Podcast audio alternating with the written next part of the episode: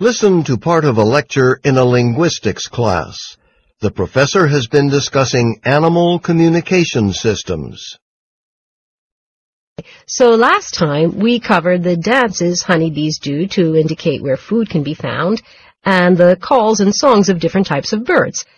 Today, I'd like to look at at some communication systems found in mammals, um, particularly in primates such as uh, orangutans, chimpanzees, gorillas. Uh, uh, yes, Thomas. Um, excuse me, Professor, but when you talk about gorilla language, do you mean like those experiments where humans taught them sign language or or a language like uh, Okay, okay. W- w- wait just a minute. Now, who in this class heard me use the word language? No one, I hope.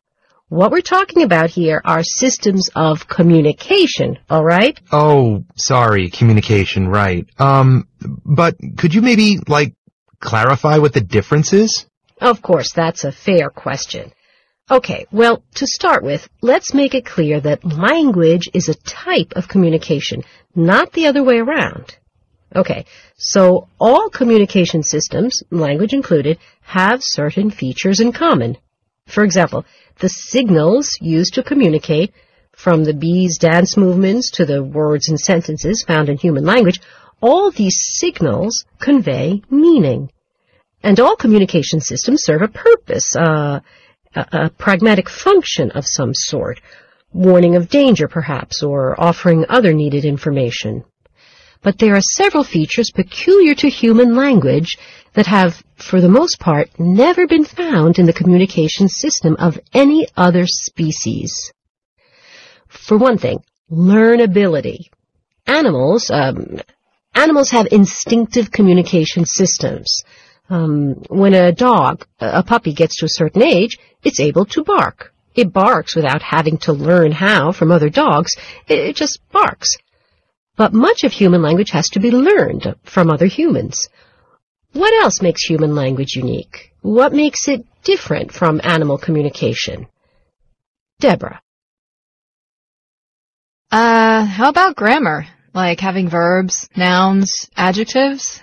Okay, that's another feature, and it's a good example. I mean, I mention this because, like, in my biology class last year, I kind of remember talking about a study on prairie dogs where I think the researchers claimed that the warning cries of prairie dogs constitute language because they have these different parts of speech. You know, like nouns to name the type of predator they spotted, um, adjectives to describe its size and shape, verbs, um, but now it seems like... All right, hold on a moment. I'm familiar with the study you're talking about, and for those of you who don't know, prairie dogs are not actual dogs. They're a type of rodent who who burrow in the ground in the grasslands of the western United States and Mexico.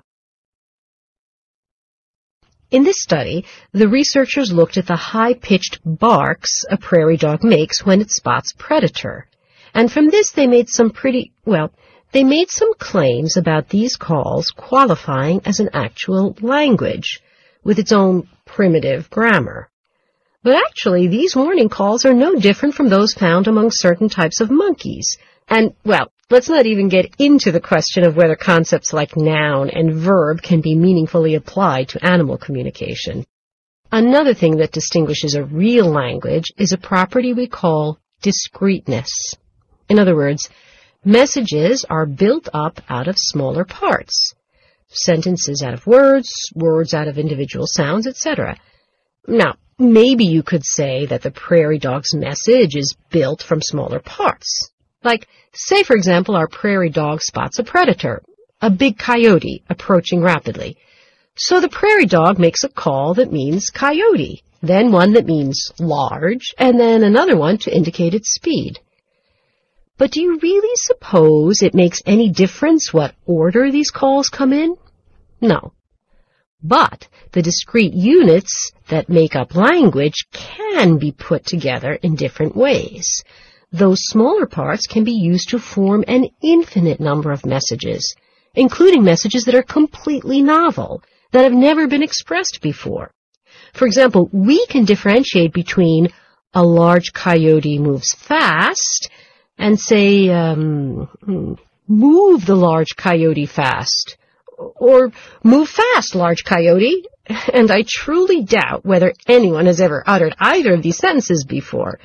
Human language is productive, an open-ended communication system, whereas no other communication system has this property. And another feature of language that's not displayed by any form of animal communication is what we call displacement. That is, language is abstract enough that we can talk about things that aren't present here and now. Things like, my friend Joe is not in the room, or it'll probably rain next Thursday.